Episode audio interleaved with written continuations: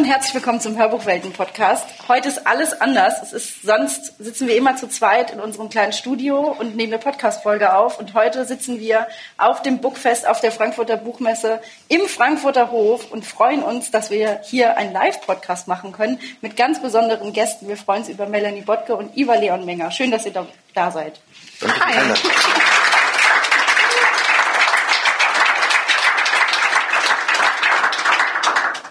Und auch vielen Dank, dass ihr alle heute da seid. Auch wenn wir das am Montag rausbringen äh, bei unserem, äh, bei Channel. Man wird euch alle nicht sehen, aber schön, dass ihr auch hier live bei uns irgendwie heute seid.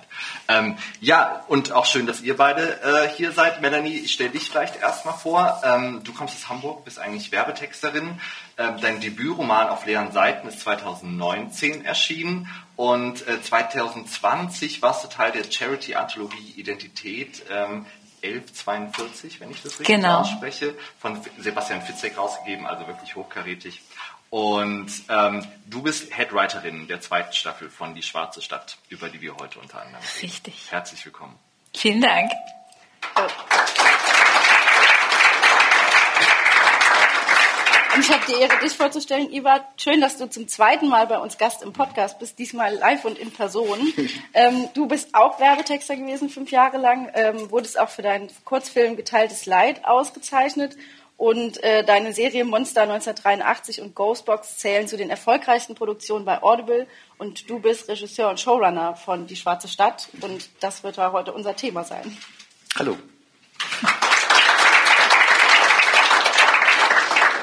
Und als erstes muss man ja sagen, es ist ja wirklich eine Premiere, weil tatsächlich, obwohl ihr zusammen diese zweite Staffel gemacht habt, ihr seht euch zum ersten Mal heute in Fleisch und Blut, ne? Ja. Richtig, aber es ist, als würde man sich schon ewig kennen. Ja, dank Instagram, ja. Stimmt, ja. Man kann sich ja viel online sehen und viel online arbeiten und darum ist es wirklich ganz angenehm man hat, genau, ich meinte schon zu Iva vorhin, man hat den Eindruck, als äh, wäre das genau der Mensch, den man halt auch online kennt. Man hat nicht das Gefühl so, oh, plötzlich ist das jemand ganz anderes, so Blind Date-mäßig, sondern man hat schon das Gefühl, das ist schon der Mensch, den man äh, online kennengelernt hat. Und ja, war gleich ein lockeres Gespräch. Also wir das verstehen Beste uns jetzt sind auch beide im Auto hintereinander hierher gefahren, ohne es zu wissen. Richtig. Parken wahrscheinlich noch nebeneinander im gleichen Parkhaus und sind dann gemeinsam hier reingelaufen, haben zur gleichen Zeit den Frankfurter Hof fotografiert. Und plötzlich meinte man, hallo. Und ich so, oh. ja. So schnell kann es gehen. Ja, und wir wollen ja heute über die Schwarze Stadt erstmal sprechen, aber für vielleicht die äh, Leute, die hier im Publikum sind und nicht so genau wissen, wie würdet ihr das, äh, die Schwarze Stadt in drei Worten zusammenfassen?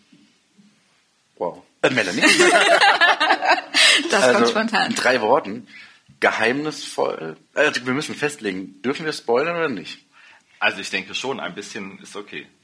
Ein, ein, bisschen, ein bisschen, ein bisschen, ein, ein bisschen ist, glaube ich, schwierig, aber äh, ja, ich glaube, wir okay. können das jetzt. Drei Worte, die schwarze Stadt. Nein, also äh, geheimnisvoll, ähm, Liebe, Angst.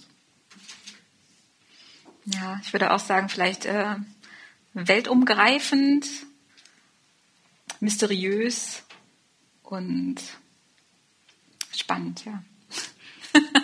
Trifft es einfach, ja. Super. Es ist ja eine Geschichte, die durch die Jahrhunderte geht. Es äh, sind ganz viele reale ähm, Aspekte mit eingeflochten und man erfährt eigentlich ganz viel über die wahren Hintergründe, wer zum Beispiel der Vater von wichtigen Personen ist, die wir in der Geschichte kennen. Aber ähm, wie bist du denn zu der, zu der Idee von der Story gekommen? Gerade auch diese, diese ja, echten Ereignisse wie das Nürnberger Himmelsspektakel da so einzufließen, die eigentlich eher so ein bisschen unconnected sind. Wie kam so für dich der die Idee? Okay, Spoiler-Alarm, alle abschalten, die noch hören wollen und dann wieder einschalten. Ähm, ich habe immer gesagt, ich kann mir nicht vorstellen, dass es Alien-Geschichten in Deutschland gibt. Also ich, in Hollywood stellt man sich das super vor, aber wenn Raumschiffe in Deutschland landen, dann ist es eher so ein Gefühl, ach, das könnte eine RTL-Produktion sein. und äh, aber durch das Nürnberger Himmelsspektakel 1561 ähm, dachte ich, das ist wieder so so so Mittelalter Deutschland und da wieder Aliens oder ein Raumschiff und das ist tatsächlich ja äh, dokumentiert, liegt in Zürich im, in der Staatsbibliothek, äh, den dieses Wetterphänomen, aber eigentlich, wenn man es genau anguckt, sind es Raumschiffe, behaupte ich. ähm, da, da, ist die Idee entstanden zu sagen, das wäre eigentlich doch ähm, toll, damit zu spielen, zu sagen, wie ist denn, wenn Aliens in Deutschland, in Nürnberg 1561 gelandet sind?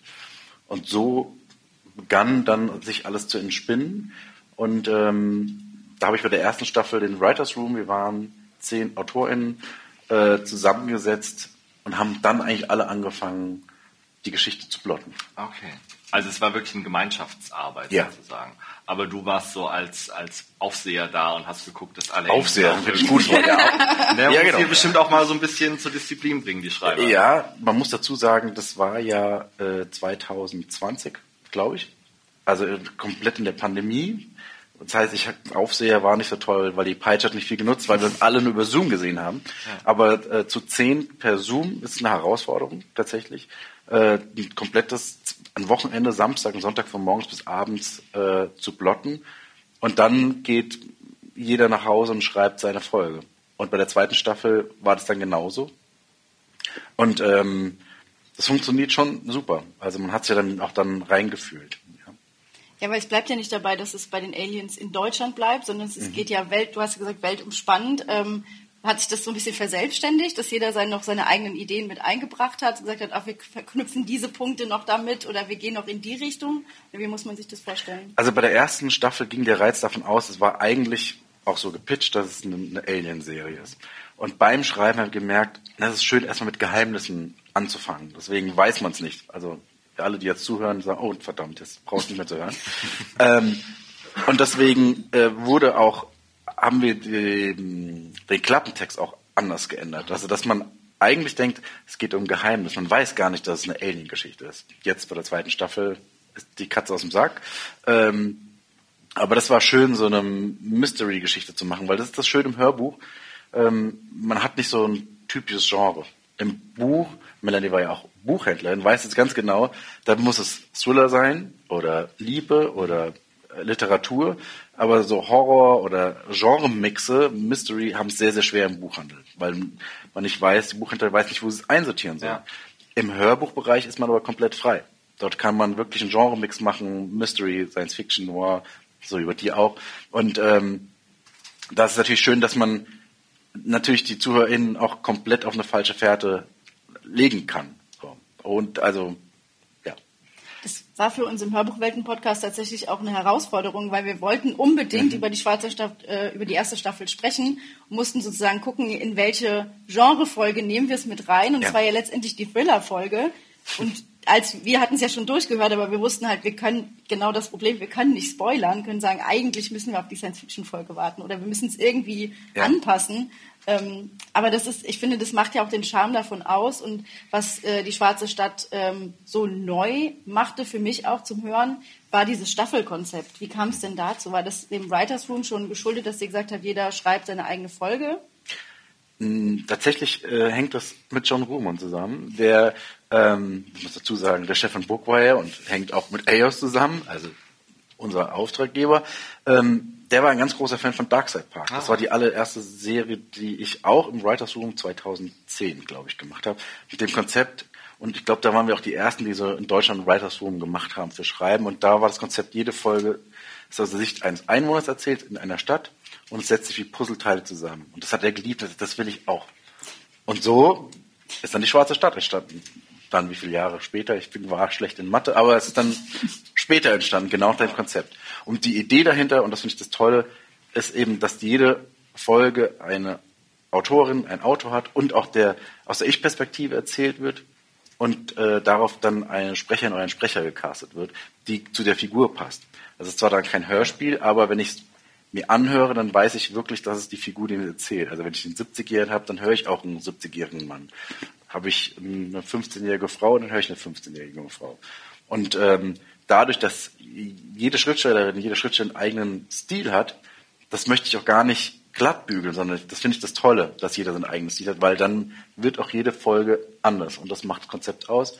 Und die letzte Folge war dann bei jeder Staffel ein Hörspiel, in dem man eben die Hörbuchsprecherin und äh, auch wieder erkennt, aber diesmal im Spiel. Wie du gerade auch schon angesprochen hast, es ist ja auch ein sehr interessanter Mix aus Hörbuch und Hörspiel. Ne? Wie, wie war da für euch, wie, wo kam die Entscheidung her, das so zu machen, nicht ein reines Hörspiel, sondern diese Genres, auch wo vielleicht die Unterschiede die meisten HörerInnen auch gar nicht so sehr auffallen, aber das trotzdem so unter, zu unterscheiden oder zu trennen für die Handlung? Das ist eine gute Frage. Ähm, ich glaube, ich, es macht halt Spaß, in dem ein Hörbuch zu hören im klassischen Sinne und dann man dann ist es aber nicht eine Erzählerin in, in dem Fall, sondern durch die Ich-Erzählerin ist man doch sehr, sehr nah dran. Und man hört eben dann nicht zehn Stunden lang äh, eine Geschichte, sondern man hört zehn verschiedene Geschichten. Und da fand ich diesen Puzzle-Reiz ja. ganz toll. Und ich meine, was ja auch, was du eben schon gesagt hast, ähm, zu deinen anderen Werken, die du gemacht hast, es ist ja ein reines Audioprodukt. Also wir haben nicht einfach, wie wir sonst immer die ganzen Hörbücher besprechen, die auf einem Buch basieren, wo das einfach eingesprochen wird, ähm, sondern es ist genuiner äh, Content, der nicht erstmal geschrieben dastand. Wie, wie geht man daran? Weil man muss ja das Sprechen gleich ja auch mitdenken. Ne? Melanie? ja, ich habe jetzt natürlich noch nicht die äh, große Hörbucherfahrung, weil es für mich das erste Mal war in der Schwarzen Stadt 2, dass ich auch sehr spontan dazu gekommen bin und überhaupt mit Hörbuch und Hörspiel zu tun hatte. Und dementsprechend ähm, kann ich natürlich nicht sagen, wie es normalerweise ist, aber ja. Hörst du quasi beim Schreiben schon den, also wie es gesprochen wird später, also, weil das ist ja dann vielleicht ähnlicher wie beim, wenn man ein Drehbuch für einen Film irgendwie schreibt, dass man gleich diese, diese Darbietung, die Performance irgendwie auch mitdenken muss. Ja, das auf jeden Fall. Aber ich finde, das sollte man auch bei jedem geschriebenen Buch tun. Mhm. Darum, also wenn, wenn ich Bücher schreibe, dann ist es für mich auch so, dass ich mir eigentlich vorstelle, als würde ich ähm, die einzelnen Szenen eines Filmes darbieten, weil letztendlich ja. ist das immer das Spannendste und das ist das, was die Menschen anzieht. Und darum, klar, muss man so ein bisschen mehr darauf eingehen, wie viel kann ein Sprecher spielerisch dann noch rausholen. Aber äh, ich denke, bei jedem guten Text sollte es eigentlich so sein, dass man sagt, ah, das könnte ein Film sein, das wäre ein Blockbuster. Ja. Das macht ihn ja eigentlich schon lebendig und besonders. Ja. Genau. Und dazu, wenn ich den Text lese, dann habe ich eigentlich schon eine Stimme im Ohr. Mhm. Aber muss dazu sagen, natürlich jede Stimme gibt eine ganz andere Folge ab von der Stimmfarbe und vom Spiel. Und ähm, wir hatten bei der zweiten Staffel zum Beispiel auch viel Pech durch Corona, dass es viele Ausfälle gab und wir auch die Schauspieler oder Schauspielerinnen, die wir wollten, nicht bekommen haben. Mhm ähm, aus krankheitsbedingten Fällen oder weil natürlich sehr, sehr viel auch in den Synchronstudios gedreht wird. Und dann aber die, die zweite Wahl viel besser war als die erste, der, der Klassiker. Ja. Ähm, und es natürlich auch ganz anders klingt. Deswegen viel besser in dem Sinn nicht vom besser vom Spiel, sondern dass man merkt, oh, die Figur gibt dem eine ganz andere Tiefe, als man vorher gedacht hätte. Ja. Aber vielleicht bevor wir noch weiter reden und äh, die Leute, die noch keine Ahnung haben, was die Schwarze Stadt ist, würde ich sagen, wir hören mal rein. Ihr habt uns äh, zwei Hörproben mitgebracht, eure äh, Favorite Stellen sozusagen. Und ähm, vielleicht hören wir erstmal in die erste Hörprobe rein, ja? Sie schluckt. Eine erste Träne rinnt über ihre Wange. Auf diesen Augenblick habe ich gewartet. Ich strecke meinen Finger aus und fange dieses kleine Wunderwerk der Natur auf. Durch Emotionen hervorgebrachtes Wasser. Ein Tropfen bloß, aber voll unbeschreiblicher Energie. Ich überlege, was für einen Aufwand es bedeuten könnte, dieses kostbare Wasser aus den Menschen zu melken. Wir müssten nur ein paar davon sagen wir eine Million, mitnehmen auf unseren Heimatplaneten, dann könnten wir unser Energieproblem ganz einfach lösen, ohne jedes Mal auf die Suche nach einem geeigneten Reservoir zu gehen. Das wäre doch viel einfacher. Vielleicht erweist sich die Erde ja doch noch als unser Glückstreffer. Ich lecke die Träne von meiner Fingerspitze und ein elektrisierendes Kribbeln fährt von der Zungenspitze durch meinen ganzen Körper berauschend. Ich schließe die Augen und atme durch. Als ich sie wieder öffne, starrt Fulvia mich an. Was machen Sie da? Nichts von Belang. Ich verschränke die Arme auf dem Rücken, damit ich nicht in Versuchung gerate, weitere Tränen zu kosten. Wie leicht könnte ich meinen Mund auf ihre Augen drücken und sie aus ihr heraussaugen, diesen herrlichen Saft, der mein Inneres so wohlig zum Kribbeln bringt. Ich habe es gerade eben schon an den Reaktionen im Publikum gesehen.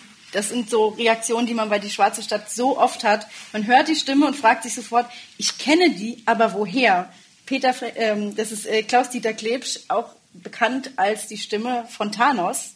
Und, und von Dr. House. Dr. Dr. House, genau. Also das, und das finde ich so spannend.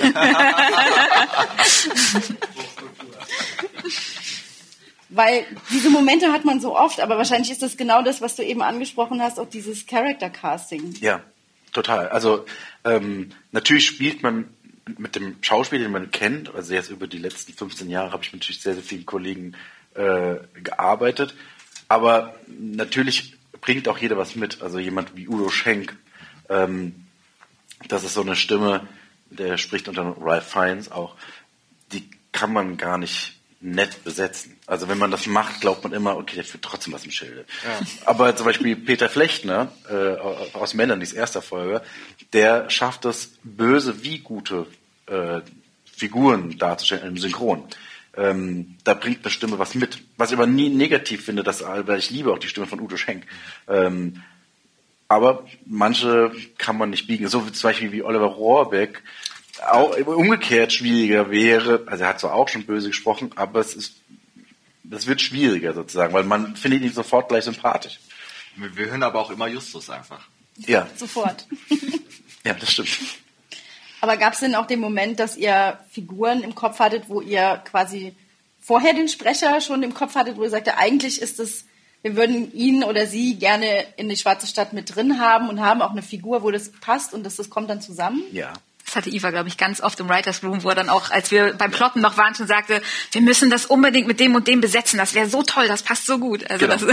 es gibt, also ich habe natürlich, muss man über die Jahre natürlich auch so ein Lieblingsensemble. Dazu gehört auch Luise Helm. Und das ist klar, dann muss Luise Helm natürlich eine Folge haben. Da wird es auch drauf geschrieben. Oder Gerrit Schmidt-Voss. Äh, bin ich ein, selbst ein sehr, sehr großer Fan von Gerrit. Ähm, dann war das auf jeden Fall für mich klar, dass man so eine, so eine Geschichte schreiben kann. Und, ähm, und dann wird es aber auch spannend, gibt es aber tatsächlich auch Folgen, wo ich mir noch gar keine Gedanken mache. Mhm. Und es dann einfach beim Lesen kommt es dann. Und dann äh, natürlich mit äh, Tommy Schneefuß, der produziert, dann besprechen wir das natürlich auch bei denen, wo ich sage, da können wir drüber nachdenken, wen wir nehmen könnten. Und dann kommen von ihm auch dann tolle Vorschläge, auf jeden Fall. Und ähm, ja, als Kontrast vielleicht noch eine zweite Hörprobe, die du uns mitgebracht hast, aus dem großen Finale, was ja bei der Schwarzen Stadt immer in den Staffeln ein bisschen anders äh, inszeniert wird. Vielleicht können wir da gerade auch reinhören. Wir sind hier in einer Art Speisesaal angekommen. Die Halle ist riesig. Auch hier liegen überall verweste Körper und, und abgetrennte Leichenteile. Hände, Füße und Köpfe von Frauen. Und was war das? Hast du das aufgenommen? Auf Video? Ja, habe ich. Das, das kam von da hinten. Das hat wie eine Unke oder, oder wie eine Kröte geklungen. Für mich eher wie ein, wie ein Wolf. Wenn das überhaupt ein Tier war. Das hatte was von einem, einem Trillern. Seht ihr das da hinten? Was? Eine Öffnung in der Wand. War wohl eine versteckte Tür. Dahinter ist eine Wendeltreppe. Ja, und? Wenn es hier wirklich ein gefährliches Tier geben sollte, dann wird es wahrscheinlich kaum die Wendeltreppe nach oben. Es kommt näher. Schnell. Zur Wendeltreppe. Rennt! Oh, verdammt! Laut! Schneller! Tür zu! Es ist noch hinter uns! Keine Ahnung! Weiter! Nach oben! Ja, ich denke, jetzt kennen wir auf jeden Fall den Unterschied zwischen Hörspiel und Hörbuch, oder? ich denke, der ist deutlich geworden. Und es ist auch, wie du sagst, mir fällt es auch gleich auf, dass es ähm, wesentlich äh, eine andere, eine völlig andere Art und Weise ist, wie man den Inhalt aufnimmt. Ne? Dass es nicht ja. so persönlich aus dieser Ich-Perspektive ist. Genau, also bei dem Hörbuch selbst äh, spielt deine Fantasie noch viel mehr mit und du lässt dich auch fallen. Ähm, beim Hörspiel kann ich deine Emotionen viel stärker leiten weil ich natürlich die Musik noch habe und die Geräusche und dann kann ich das Tempo vorgeben und ähm, dann ist es wirklich wie ein Spielfilm nur ohne das Bild.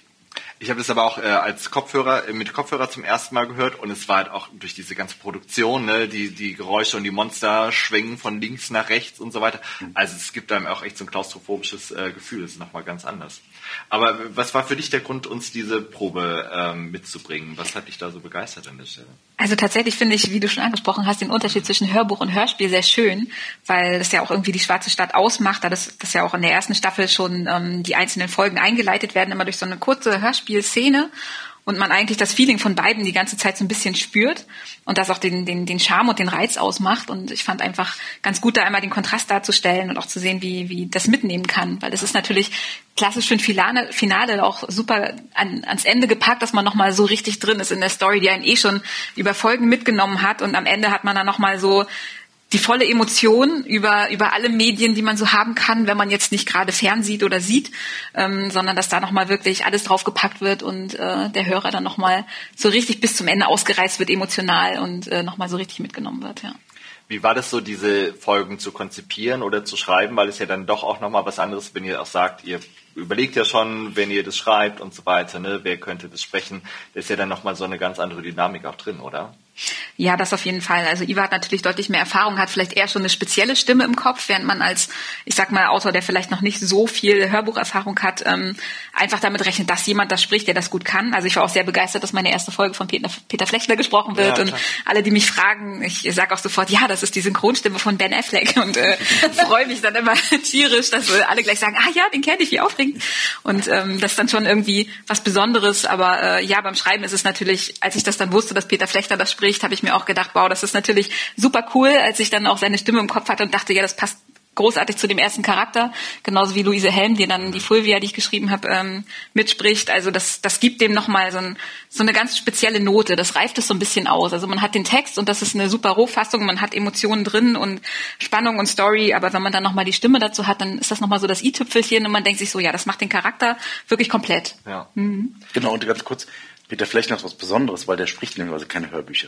Wow. Also das, ähm, das gibt tatsächlich viele Synchronsprecher, die sagen, Hörbuch mache ich nicht, mhm. weil es doch eine ganz andere Art ist, einen Roman einzusprechen, als ein Hörspiel zu machen und umgekehrt. Und Peter hat zu uns gemacht. Für dich. Ich fühle mich geehrt. Aber ich finde auch gerade, also gerade die erste Folge der zweiten Staffel, genauso wie die erste Folge der ersten Staffel, das sind einfach so Türöffner, die durch richtig gute Stimmen einfach einen sofort mitnehmen. Aber vielleicht nimmst du uns auch nochmal mit in deinen Job als Headwriterin. Was müssen wir uns darunter eigentlich vorstellen? Ja, für mich war das äh, ja sehr spannend, wie ich schon angesprochen habe. Ich bin da so ein bisschen reingeworfen worden und eher so ganz zufällig dazu gekommen. Also man muss dazu sagen, Iva und ich äh, kennen uns eigentlich nur so ganz entfernt und ähm, er hatte mich nur zufällig auf dem Schirm, überhaupt mitzumachen, ähm, durch die Arbeit an Identität 1142 von Sebastian Fitzek. Und da saß der Iva in der Jury und erst als das ganze Projekt schon durch war, schrieb er mich irgendwann auf Instagram an und meinte so, hey, wir können ja mal ein Writers Room irgendwie, da kannst du ja mal mitarbeiten. Ich fand deine, deine äh, Kurzgeschichte ganz toll und lass uns das mal im Hinterkopf behalten. Und ja, tatsächlich hat sich dann äh, zwei Jahre später fast ähm, wirklich dann ergeben, dass äh, er mein neues Buch, Selbstzerrissene Leben, gelesen hatte und dann auch meinte, ja, und hier, Writers Room, uns fehlt jemand, äh, hast du nicht Lust? Und es geht aber jetzt demnächst schon los. Genau. und es ist auch äh, kein neues Projekt, sondern die zweite Staffel. Und ich kannte das Projekt erst gar nicht und äh, äh, habe dann auch so, ja, wann geht's denn los? Ja, in einer Woche okay. und dann. Äh, sind nur zehn Stunden. Ja, eben, sind ja nur zehn Stunden. Und Iva meinte auch, ja, hör, hör so viel du schaffst und guck dir dies und das schon mal an, dann, dann, dann kriegst du den Rest schon mit. Und ich habe dann wirklich in der Woche ähm, fieberhaft alles durchgehört, was mir auch nicht schwer fiel, weil es wirklich toll ist. Und auf jedem Spaziergang, ich hatte einfach immer Stöpsel in den Ohren und hab's mitgenommen und ähm, war auch super begeistert. Also es, es klang vorher schon toll von dem, was Iva mir erzählt hatte. Und ich war dann wirklich noch begeisterter, als ich es durchgehört habe und dachte mir so, wow, richtig cooles Projekt und äh, war da sehr glücklich. Und ähm, ja, Writers Room, das war für mich auch eine ganz neue Erfahrung, überhaupt mit so vielen Autoren zusammenzuarbeiten, parallel und zusammen zu plotten. Dann noch dieses erste Wochenende, das war für mich als, als Neue schon aufregend, die erstmal mit den anderen Autoren so ein bisschen warm zu werden, die aber alle super herzlich waren und mir auch gar nicht das Gefühl gegeben haben, so von wegen, hm, du bist neu, auch als, als einzige Neue und der Rest ja. des Casts kannte sich äh, nicht nur aus, aus der Schwarzen Stadt, sondern zum Teil schon aus anderen Hörspielprojekten und ähm, ja, da wurde ich äh, sehr, sehr nett aufgenommen und äh, ich hatte mich dann zum Glück auch gut vorbereitet und äh, irrsinnig viele Notizen gemacht vorher zur ersten Staffel Und ähm, ja, dann ging's. kanntest, ich muss mal reingrätschen, du kanntest die erste Staffel besser als wir. Was auch nur daran lag, dass ich uns ein sie Jahr, ja, weil wir haben es ein Jahr nicht mehr gehört und alle haben wieder vergessen, was geht's denn? Ja. Und Melanie kam rein und sagt, das ist doch hier und hier. Ach ja, stimmt, ja. Das war einfach äh, klar, dass du Headwriterin bist, weil du unseren Stoff besser kannst als wir selbst. Ja, es war so ein bisschen Notizen sei Dank und ähm, dadurch bin ich auch dann an die erste Folge gekommen, weil du gleich meintest, ja hier, das ist ja der Einstieg und äh, da muss man die Leute ein bisschen abholen aus der ersten Staffel und du kennst die im Moment so gut, äh, mach du das doch und ähm, ich war super zufrieden damit und dachte gleich, ja prima, dann irgendwie, da kann ich noch so ein bisschen frei aus der aus der Perspektive dann äh, von, von dem ersten Charakter und ein bisschen was aufgreifen und so. Das war für mich äh, eigentlich eine, eine schöne Aufgabe, weil ich halt die erste Staffel noch so im Hinterkopf hatte. Ähm, ja, und dann hat sich das halt so entwickelt, dass ich dann doch noch mal zwei Folgen mehr schreiben konnte und ähm, dann noch die, die Fulvia übernommen habe, ähm, die eigentlich äh, Simon X. Rost in der ersten Staffel angelegt hat. Also da musste ich dann, konnte ich keinen Charakter neu entwickeln, sondern musste einen übernehmen, den es schon gab. Was auch nochmal eine ganz andere Herausforderung ist, um einfach da reinzukommen und zu schauen, okay, was hat er da entwickelt, diesen Spirit aufzunehmen und dann zu schauen, was mache ich jetzt aus dieser Person und wie lasse ich die äh, weiter agieren, weil wir im Plotting natürlich schon festgelegt haben, wo es langgehen soll, aber man hat immer noch sehr viel Spielraum dann in so einer einstündigen Folge oder in dem Fall in zwei einstündigen Folgen dann nochmal diesen Charakter auszuzeichnen und, und äh, vielleicht so ein bisschen auch meinen Stempel draufzusetzen, was sich vielleicht Simon damals nicht so gedacht hat, aber das ist dann halt so.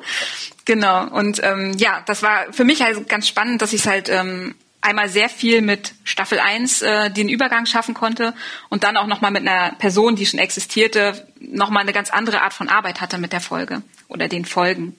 Und ähm, ja, da ich dann relativ viel da gemacht habe, hat Iva mir die Headwriter-Rolle anvertraut und äh, das ist auch wirklich sind wirklich Vorschusslorbeeren, weil es hätte ja auch schief gehen können, aber Ja. ich hoffe, er ist mit dem Ergebnis zufrieden. Das war totale Frauenpower, weil Annette Absolut. hat auch drei Folgen geschrieben. Das heißt, Genau. äh, wir, ihr zwei habt sechs Folgen geschrieben und wir paar Männer irgendwie vier. ja, das stimmt. Da war, äh, Jeder Mann du und eine. Annette, Und, ihr habt eigentlich die ganze Zeit auch durchgeplottet, dass dieser rote Faden ja, äh, auch funktioniert. Genau, also nach dem Writers Room habe ich auch wirklich mit Annette am meisten Kontakt gehabt und die war auch wirklich extrem fleißig. Also wir haben eigentlich, im Prinzip ist sie so, so ein bisschen mit Headwriterin gewesen, weil sie auch alles gelesen hat und ähm, sich da wirklich reingekniet hat. Und auch wenn, wenn sie irgendwie eine Folge vor mir gelesen hatte von einem anderen Autor, die wir natürlich vorher einmal durchgegangen sind, um zu gucken, passt das alles, ähm, die auch gleich Alarm geschlagen hat, hier, hier hast du das gesehen und da müssen wir noch mal gucken, das ist nicht ganz glatt mit der anderen Folge der Staffel. Und ähm, ja, das war wirklich eine ganz tolle Zusammenarbeit mit ihr. Da bin ich auch sehr dankbar, dadurch, dass sie auch viel Erfahrung aus der ähm, ersten Staffel schon hatte und ähm,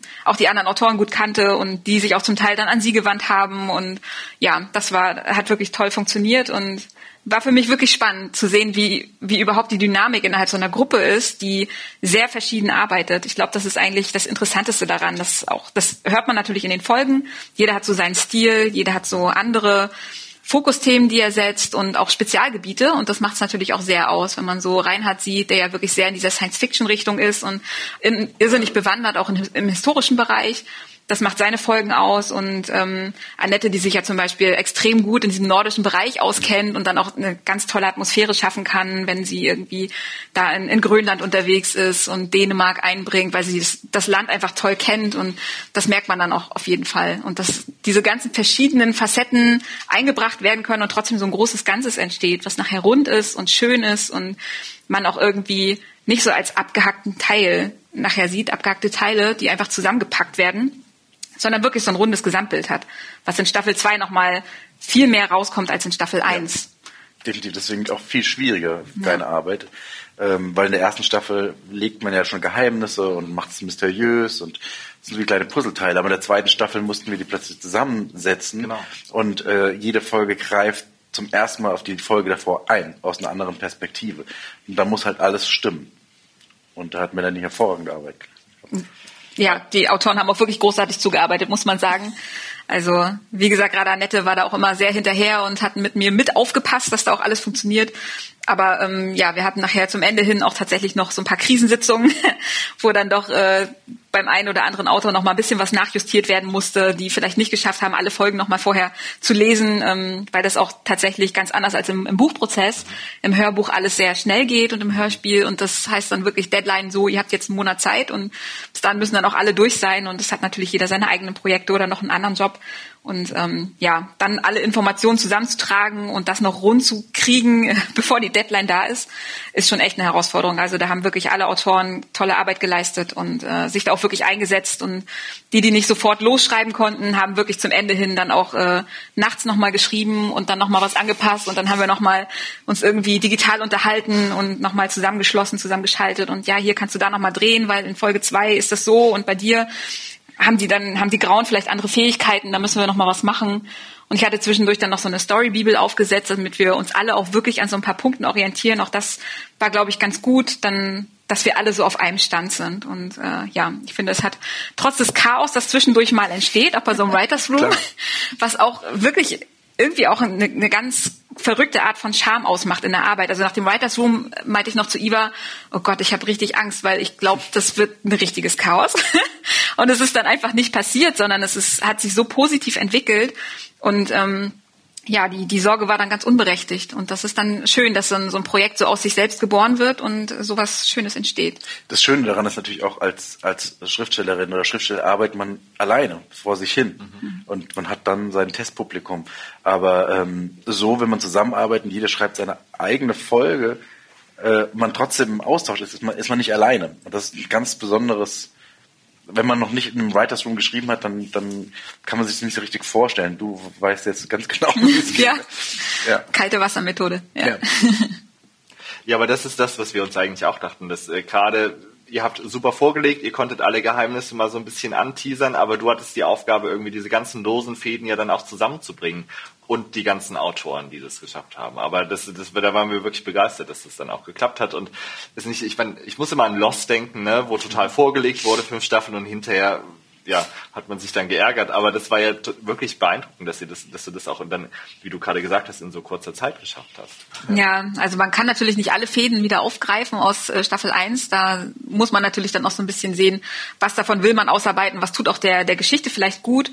Also ähm, für mich war es auch ganz aufregend, so die, die erste Zeit im Writers Room, wo wirklich Sachen, wo ich nach dem Hören der ersten Staffel gedacht hatte, das haben die alles festgelegt. Die wissen genau, was dies ist, was das ist und was jetzt passieren muss. Und es waren wirklich alle da und so, ne, wir wissen auch nichts. Also wir sind eigentlich auf dem gleichen Stand. ja. Wir können doch alles machen. Und also ist, so arbeite ich auch immer. Ja. Ich, ich, bei, bei meinen anderen Serien wie Monster oder Ghostbox weiß ich nie, was in der zweiten Staffel, geschweige denn, wie die dritte Staffel ausgeht. Mhm. Das merke ich dann immer, wenn ich anfange zu arbeiten. Und lustigerweise, man weiß ja nicht, woher die Ideen kommen, äh, wo wir die alle abgreifen. Es funktioniert und setzt sich dann zusammen.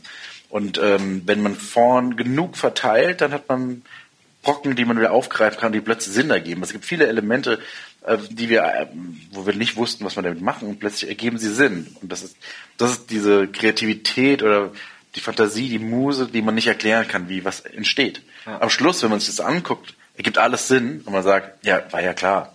Aber da kommt man nicht einfach so drauf, sondern das ist so eine, das ist die Magie beim, beim Schreiben. Ja. Besonders wenn verschiedene ähm, Kreative an einer Idee arbeiten, ja. Und das fand ich wirklich erstaunlich, weil ich würde niemals, wenn ich jetzt ein Buch schreibe, würde ich mich niemals hinsetzen und sagen, okay, ich fange erst mal an und mach das. Ich weiß, es gibt Autoren, die tun das. Ja. Also, da bin ich wirklich komplett anders. Wenn ich anfange, ein Buch zu schreiben, dann weiß ich eigentlich alle wichtigen Punkte vorher, weil sonst habe ich so das Gefühl, ich merke ab der Mitte, oh, ich habe eine mega Idee und muss den ganzen Anfang umschreiben, um Gottes Willen. Also das würde ich niemals riskieren wollen und darum war das für mich wirklich so ein bisschen erschreckend im ersten Moment zu wissen, okay, wir fangen irgendwie nochmal von vorne an. Aber es ist äh, erstaunlich, dass das so gut funktioniert. Also ich hätte es mir nie vorstellen können, dass man am Ende wirklich Fäden, wo man vorher dachte, da können wir doch nichts draus machen. Also das muss ins Leere laufen. Und dann plötzlich waren so tolle Ideen da, dass man denkt, wow, gut, dass wir das weitergemacht haben, dass wir den Faden weiter gesponnen haben und die Chance hatten, dass das Thema aufgegriffen wurde. Also das war echt äh, eine Dynamik, mit der ich gar nicht gerechnet habe. Ja, ja. Weil das Schreiben ist ja auch ein Abenteuer selbst. Mhm. Und du kannst natürlich das vorher durchplanen. Also du als Plotter, Plotterin weißt, genau das sind die, das ist wie bei einer Landkarte. Aber dann kommt doch schlechtes Wetter. Deswegen bei mir so, ich, ich laufe einfach drauf los. Und ähm, dann ist es Abenteuer. Aber ich weiß ja, am Schluss muss ich ankommen. Also Ziel muss man schon wissen, meiner Meinung nach. Also ohne Ziel drauf los ist doof. Aber wie ich dann da hinkomme, ob ich dann das Taxi nehme oder mit dem Paraglider weiterfliege, Das ist so das Herr der Ringe-Prinzip. Einfach mal loslaufen. Ja, der, der Weg ist das Ziel. Genau. Ja. Schön. Wenn wir jetzt zum Beispiel auch nochmal Fulvia als Beispiel nehmen, einfach eine Figur, die schon entwickelt war, die du weiterentwickelt hast, äh, das war dann einfach, du hast dich da richtig reingekniet und dir die, die Figur aus der ersten Staffel genommen und sie für dich weiterentwickelt, wie es für dich Sinn gemacht hat? Genau, also ich habe mir äh, die Folge auch wirklich zwei, dreimal angehört aus Staffel 1, die dritte, ähm, um wirklich ein Gefühl dafür zu kriegen, was hat äh, Simon da entstehen lassen und was für eine Vision hatte er vielleicht auch, um diese Figur dann weiter entstehen zu lassen, weil ich glaube, jeder Autor der ersten Staffel hat auch im Hinterkopf gehabt, was könnte man dann später noch machen. Und ähm, das war für mich äh, eine super Basis eigentlich schon, weil Fulvia ist, glaube ich, auch eine der Figuren aus der ersten Staffel, wo man am meisten schon mitfiebert. Allein schon so diese Familiengeschichte, sie hat ein Kind und überhaupt so die, die starke Frau auch aus der ersten Staffel. Und ähm, das war für mich natürlich eine, eine großartige Vorlage zu sagen, okay, da kann ich mich vielleicht auch noch ein bisschen leichter reinfühlen in so dieses äh, diese weibliche Intuition und in dem, was, was man auch noch rauskitzeln kann, sie auch zu so einer Heldin zu machen und ähm, die aber auch sehr menschlich bleibt und äh, habe dann auch viel recherchiert in Richtung Italien. Ähm, wie kann man sie lebendig machen? Was für einen Wortschatz kann man ihr geben? Was äh, kann man aus ihrer italienischen Vergangenheit noch rausholen? Aus der Liebesgeschichte, die ja in der Staffel 1 passiert. Und ähm, ja, da hatte ich einfach extrem viele Möglichkeiten und das hat mir ganz viel Potenzial dann auch gegeben, sie in, in der zweiten Staffel auch noch ein bisschen größer werden zu lassen und nochmal zu sagen, okay, Fulvia war in der ersten Staffel wichtig und hat einen wirklich auch emotional abgeholt neben der ganzen Action.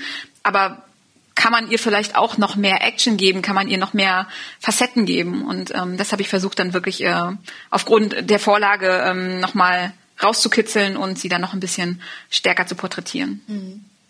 Weil eine andere Sache, die du eben noch angesprochen hast, war auch so was, was ich mich, wo ich, ich habe quasi als Hörerin super krass darauf hingefiebert, dass die zweite Staffel kommt und gewartet und war dann aber überrascht, dass ihr euch dazu entschieden habt, nicht so wie was bisher geschah gemacht Mhm. äh, zu machen, dass man quasi sagt, wie bei einer Serie, ich habe die erste Staffel geguckt, jetzt muss ich aber nochmal abgeholt werden. Das ist natürlich auch, ihr habt eben drüber gesprochen, eine Herausforderung für die erste Folge, aber das war eine bewusste Entscheidung, das nicht zu machen.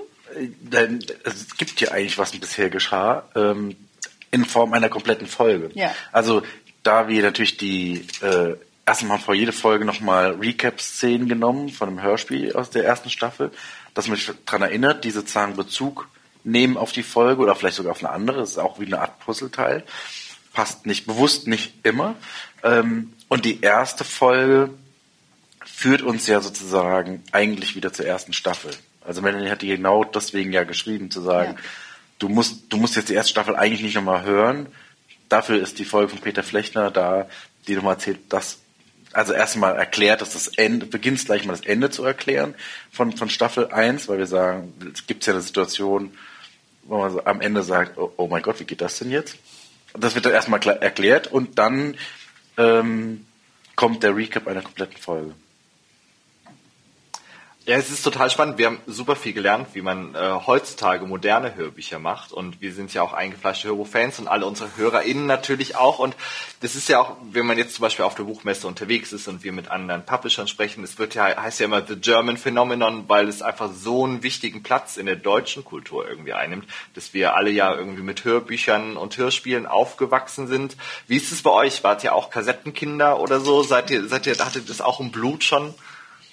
Also tatsächlich habe ich als Kind auch total gerne Hörspiele gehört. Ähm, da ist ja auch die Bandbreite für Kinder tatsächlich noch größer, was ich ganz schade finde, weil so ein Hörbuch für Erwachsene ähm, klingt einfach ganz toll. Also da freue ich mich auch, dass Iva da jemand ist, der auch in Deutschland wirklich viel bewegt hat und da wirklich für Erwachsene auch sowas bietet, weil letztendlich sind viele ja auch einfach gelangweilt von Büchern, muss man ja sagen. Wenn man in der Branche ist, hört man das oft und äh, wenn man dann hört, du bist Autorin, gibt's das auch als Film. und passiert ja dann durchaus. Und ähm, das finde ich halt schön, dass ähm, Iva das so ein bisschen noch an den Erwachsenen gebracht hat. Aber ja, als Kind habe ich tatsächlich, war ein großer Fan von Peter und der Wolf. Ich weiß nicht, wer es kennt.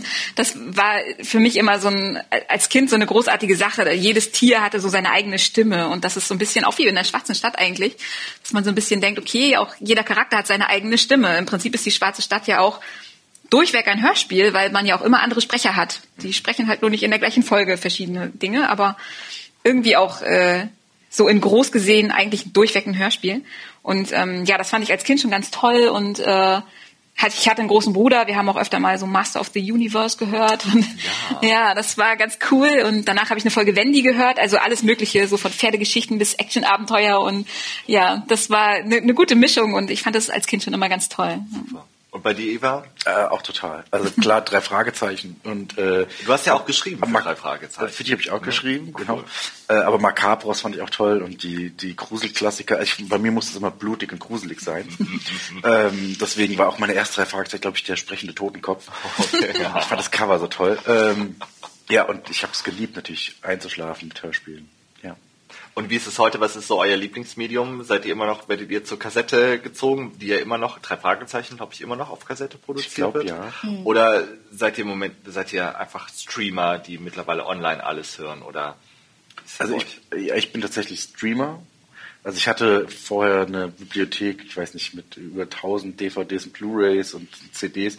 Aber wenn man dann fünf, fünfmal in fünf Jahren umzieht, dann hat man keine Lust mehr.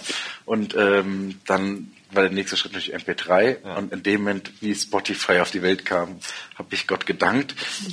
Ich, war, ich dachte das erst mal laut, weil es mein Herz, weil ich auch Musik geliebt habe, zum ja. ersten Mal zu sagen, ja, ich bezahle alles Geld der Welt, aber damit ich auf jede Musik zugreifen kann, auf jedes Hörspiel, Hörbuch, ist natürlich nicht ganz so, aber ähm, ich finde es toll, das finde ich toll am Netz, jederzeit darauf zurückgreifen zu können. Ähm, und bei den Serien, bei Filmserien ist natürlich auch so. Wobei ich für mich schon merke, dass es ja ein Riesenangebot an Streamern gibt und dass es mir schwer fällt, also ich gucke dann meistens mal so die erste halbe Stunde bei neuen Serie rein und wenn die mich nicht gleich, dann gleich die nächste. Ja. Und ich habe da eine Zeit lang angefangen, mir gleich bei iTunes Serien zu kaufen, weil ich wusste, jetzt musst du sie auch gucken. Also ich habe mich versucht, selbst so äh, zu belügen.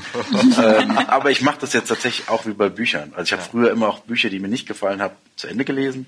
Das mache ich nicht mehr. Ja. Also ich sage, dann höre ich halt auf. Ist ja nicht so schlimm, muss mir auch nicht alles gefallen. Umso mehr freue ich mich, wenn ein Buch mich packt und ich dann nicht mehr aufhören kann zu lesen. Ja. Und deswegen ist bei mir Hörspiel hören und Hörbuch hören eigentlich nur auf Autofahrten. Sonst habe ich tatsächlich nicht die Muße. Dann ist ja. ich stehe auf, lese ein Buch, schreibe, dann gibt's Mittagessen, ich lese ein Buch und dann abends, wenn die Familie im Bett ist, dann wird auf dem, auf dem Beamer gestreamt. Ja. ja, bei mir ist es eigentlich, also ich bin tatsächlich dem Medium Buch zum Blättern am meisten zugeneigt, ja. ähm, weil das halt auch der Bereich ist, aus dem ich herkomme. Also ich habe ja mal Buchhändlerin gelernt und habe dann bei einem großen Barsortiment gearbeitet und Buchhandlung betreut und irgendwie hat sich das immer so durchgezogen und ich habe auch in Vorbereitung auf den ähm, Podcast heute mal geguckt in meinem Lehrbuch damals aus meiner Ausbildung zum Buchhändler, was dann da zum Thema Hörbuch drin steht. Spannend. Gar nichts. Überhaupt gar nichts. Darum ist es wirklich äh, eigentlich krass, wie es sich entwickelt hat, dass man jetzt, dass das wirklich, wirklich ein Hype geworden ist und jetzt auch durch das Streaming so extrem und man es einfach überall hört, Podcast, Hörbuch, Hörspiel. Also es hat sich wirklich toll entwickelt und äh, selbst mich hat's gepackt, dass ich auch öfter mal tatsächlich zu einem Hörbuch greife, was ich tatsächlich aber eher mache, wenn ich das Buch, das ich gelesen habe, mochte, ja. dass ich dann sage, ich würde es gerne nochmal hören. Okay, also das du machst ich, es aber auch nicht parallel, sondern nee. eher hintereinander. Richtig, okay. also so ein bisschen wie ähm, Leute, die vielleicht erst eine Buchvorlage lesen und dann den Film gucken. So mache ich das zum Teil auch mit Hörbüchern. So bin ich zum Beispiel auf äh, Marc-Uwe Kling gestoßen, die ja, Känguru-Chroniken, ganz großartig, der ja auch selber liest und das ist ja wirklich ein, ein, Event, wenn man seinem Hörbuch zuhört, weil er es einfach so großartig liest. Ähm, das hat mich sehr begeistert und ähm, das mache ich dann tatsächlich ganz gerne mal. Ich habe auch zum Beispiel, ich habe auch wirklich noch CDs zu Hause mit Hörbüchern. Also was mir gefällt, das habe ich auch gerne im Schrank, wie mit Büchern. Ich mag auch nicht so gern E-Books, weil mhm. wenn ich ein Buch liebe, dann möchte ich es gerne in meinem Regal haben und ich möchte es bewundern und durchblättern und dran riechen und ich finde das dann ganz toll.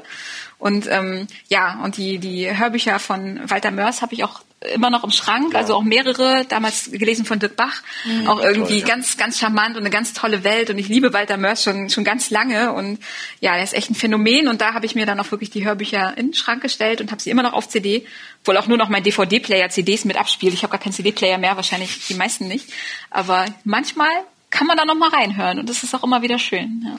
Also du hörst dann aber auch eher zu Hause. Äh, tatsächlich ja, aber ich muss dazu auch wirklich Ruhe haben. Also beim Putzen finde ich es ganz angenehm, da geht das ganz gut. Da hat man nicht so was zu tun, aber ich lasse mich super schnell ablenken, wahrscheinlich wie wir alle. Dann guckt man mal bei Instagram und dann ist schon wieder vorbei und ah, ja, wenn man im Buch zurückblättert, dann muss man halt im Hörbuch zurückspulen. Und darum, äh, ja, auf der Fahrt hierher nach Frankfurt ähm, haben wir im Auto Hörbuch gehört und die Schwarze Stadt, zufällig. so ein bisschen, um ins Feeling wieder reinzukommen. Und ähm, ja, es ist dann, wenn man gar nicht abgelenkt wird, schon echt toll. Wenn man nur aus dem Auto rausguckt und zuhört und man ist wirklich drin und hat es laut gedreht und es ist echt Wahnsinn, wie, wie sehr einen das mitnehmen kann. Und weil es nimmt einem einfach auch viel ab von von dem, was man als, als Leser leisten muss. Dass man einfach schon sagt, man kriegt eine Stimme geliefert und man muss diese Welt im Kopf noch aufbauen, aber man hat einfach schon mehr Vorlage und es ist ein, ein ganz anderes Erlebnis einfach, ja. Und es ist ja auch wirklich das Krasse bei der Schwarzen Stadt, dass man sofort Schauspieler in seinem Kopf sieht, nicht Ja. nur irgendwelche Stimmen. Ne? Also ich hatte immer Christian Bale bei mir im Kopf, wenn David Nathan irgendwie da war und so. Ja, aber ich finde gerade, wenn man nochmal überlegt, also erstens kann ich das total äh, mit ähm, Rumo und so weiter, das kann ich alles Mhm. zu, zu 100% nachvollziehen. Äh, Dirk Bach steht bei uns auch im Schrank tatsächlich. Ähm, ähm, aber es ist ja auch so eine, so eine Frage, gerade wenn ihr jetzt beide sagt, ihr hört beim Autofahren Hörbücher. Es gibt viele, die sagen, ich kann das gar nicht, da würde ich bei einschlafen, weil viele Hörbücher zum Einschlafen hören. Aber das ist bei euch kein Problem. Nee, bei mir ist es so, ich, wenn ich, beim, ich schlafe beim Lesen ein. Tatsächlich. Äh, deswegen mag ich das. Also ich beginne den Tag und ende auch und lese dann nur zwei Seiten. Und es gibt nichts Schöneres, als beim Lesen einzuschlafen, finde ich. Und beim Autofahren, dann fokussiere ich mich auf die Geschichte. Und ich fahre ja auch nicht 160, 180, sondern ich tucke so 120 um die Autobahn. Und dann kann ich die Geschichte auch genießen. Okay. Und ich fahre selber fast nie. Ich habe zwar einen Führerschein, aber ich bin ganz schlechter Autofahrer. Und ich kann aber im Auto, wenn ich Beifahrer bin, nicht schlafen, weil dann wird mir schlecht. Und dementsprechend ist das eigentlich die perfekte Lösung, dass ich was zu tun habe und dann halt wirklich mich darauf konzentrieren kann und nicht nur Radio dudelt, sondern man kann sich wirklich äh, fokussieren und nicht nur rausgucken. Und gerade bei einer längeren Fahrt, also Anfahrt von Hamburg nach Frankfurt, äh, drei Folgen haben wir geschafft. Das, äh, da ist man wirklich tief drin wieder. das ist äh, ganz angenehm. Du hast eben schon Marc-Uwe Kling angesprochen. Mhm. Was sind denn so Hörbücher, von denen ihr beide sagt, die muss man mal gehört haben? Also, weil du es dir gerade um den Hals hängen hast. Ich habe es noch nicht gehört, aber Melanies Buch wird äh, als Hörbuch erscheinen. Self heißt es auch. Ähm, von wem wird's gelesen? Äh, Sven Marco Reinbold.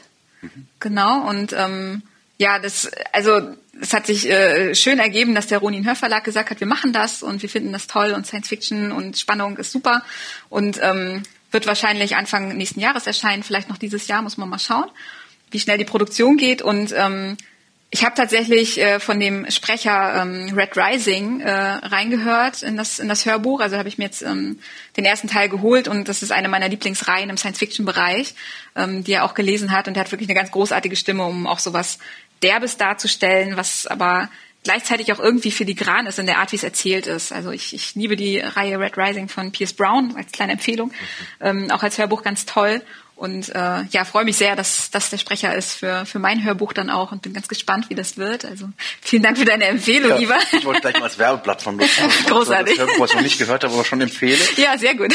Dann habe ich tatsächlich gerade aktuell von Kai äh, Magnus Ding äh, seine C neueste CD äh, Tod unter Gurken geschenkt bekommen. Und das Hörspiel ist auch so, wie der Titel ist, äh, sehr verrückt. Es spielt äh, Christoph Maria Herbst mit, äh, Bastian Pastewka, Annette Frier und Erik. Ähm, sehr verrückte Geschichte. Das habe ich jetzt gestern, vorgestern gehört, auf dem Weg zur Buchmesse. Sehr lustig, wer schrägen Humor mag. Ähm, dann, was ich vom Lesen auch toll, weil ich bin ein großer Fan von Das Parfum von Patrick Süßkind und Hans Korfer hat es gelesen. Das äh, könnte ich mir auch immer zum Einschlafen irgendwie wieder anhören. Ja, was ich eventuell noch empfehlen könnte, wäre, ich bin auch großer Fan von Neil Schusterman, der auch so ein bisschen in die Science-Fiction-Richtung geht, äh, viel Jugendbuch macht auch. Und äh, die Size-Reihe von ihm, die ist äh, wirklich auch ganz toll und ähm, die kann ich als Hörbuch auch empfehlen. Klingt, klingt super, sind auch zum Teil ähm, verschiedene Stimmen besetzt worden. Also es ist kein richtiges Hörspiel, aber die einzelnen Kapitel ähm, sind je nach weiblich, männlich oder wer da gerade auftritt auch anders besetzt und auch ein ganz tolles Hörbuch. Spannend. Cool. Vielen Dank für die, äh, für die Empfehlung von euch. Aber ich, wir, wir haben ja gerade schon gehört, das Hörbuch steht an. Aber was ist sonst bei euch so in der Pipeline? Wo arbeitet ihr gerade dran? Worüber könnt ihr schon reden? Äh, ja, also ganz aktuell jetzt ist äh, mein erster Roman draußen, als das Böse kam, bei DTV erschienen im August. Ähm, also falls noch ein Weihnachtsgeschenk sucht. ähm, es lohnt sich sehr, ich kann es empfehlen. Ich habe es gelesen und fand es wirklich ganz toll. Dankeschön mal. Und da bin ich jetzt gerade am zweiten Roman. Also ich bin jetzt sozusagen ins, zum Buch gewechselt. Mhm. Also ich bleibe natürlich dem Hörbuch und Hörspiel treu, aber ich genieße es gerade, äh, Bücher zu schreiben, weil ich immer dachte, ich könnte es nicht. Ja. Und ähm, habe jetzt festgestellt, wie toll ist es denn, Geschichten nicht nur über Dialog transportieren zu können, sondern auch wirklich mal, wie was riecht, wie was schmeckt. Also vielleicht gibt's dann, schreibe ich demnächst auch selbst Hörbücher, weil das habe ich vorher nie gekonnt, tatsächlich. Ja, bei mir ist ja auch gerade ähm, Selbstzerrissene Leben erschienen im August und äh, kommt jetzt als Hörbuch. Ähm, ich habe auch ein anderes Buch geschrieben, was Richtung Jugendbuch geht, auch wieder dystopisch angelegt ist. Ist gerade bei einer Agentur, die gucken will, wie sie es eventuell rausbringen können, ob jetzt ein großer Verlag endlich mal sagt, komm, das machen wir. Ich hatte nämlich bei Self so ein bisschen das Problem, dass die Verlage es alle toll fanden, auch die, die wirklich bekannten, aber das, was Iva vorhin schon mal ansprach, es ist äh, einfach ein Genre-Mix, es ist Science-Fiction, Thriller, Noir. Und ja, das ist auf dem deutschen Markt einfach schwierig. Und da muss man viel Marketing machen. Und mh, hm, nimmt man lieber einen Autor, mit dem das leichter geht, weil den kennt man dann schon. Und wenn Sebastian Fitzek so ein Crossover macht, dann ist das okay, aber ja, das ist, geht halt nicht mit jedem Autor. Und ähm, ja, vielleicht klappt es dann mit dem Projekt. Und ansonsten äh, arbeite ich noch an nichts Neuem. Ich bin nächste Woche noch mal im Gespräch zu was, was tatsächlich wieder Richtung Hörbuch gehen würde, also okay. reines Hörbuch. Mal gucken, ob da was draus entsteht. Das wäre bestimmt ganz spannend, aber ansonsten schreibe ich tatsächlich im Moment an nichts Großem, weil ich bin gerade schwanger und nächstes Jahr passieren vielleicht dann andere Dinge und ja, muss man mal gucken, was passiert, aber es wird nicht zu ruhen. neun Monate lang was Großes. ja, das stimmt. das stimmt, das fordert meine volle Aufmerksamkeit. Nein, tatsächlich hatte ich jetzt mit, mit Self und ähm, Marketing und Hörbuch und so genug zu tun und die schwarze Stadt und darum bis jetzt war es ganz gut ausgefüllt, aber ich freue mich auch auf alles, was jetzt noch an Projekten kommt und an Ideen mangelt es nicht, da kommt auf jeden Fall was, aber ja, mal gucken, wann ich es umsetzen kann. Super, wir sind auf jeden Fall schon mega gespannt, wir freuen uns dann drauf. Wir würden jetzt, glaube ich, mal einfach die Runde öffnen und falls im Publikum Fragen sind an Iva, an Melanie, dann haben wir hinten ein Mikro und äh, am besten meldet ihr euch vielleicht und äh, ihr müsst, glaube ich, einmal auf das Mikro drücken, dann hört man die Frage auch. Äh, dann hören auch alle Podcast-HörerInnen äh, am Montag auch die Fragen tatsächlich. Man muss keine Angst haben, die Stimme wird verfremdet.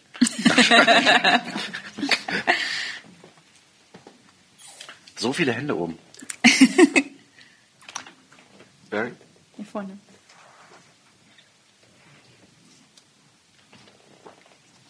Was Sie nicht sehen, ein Mikrofon wandert durch den Raum.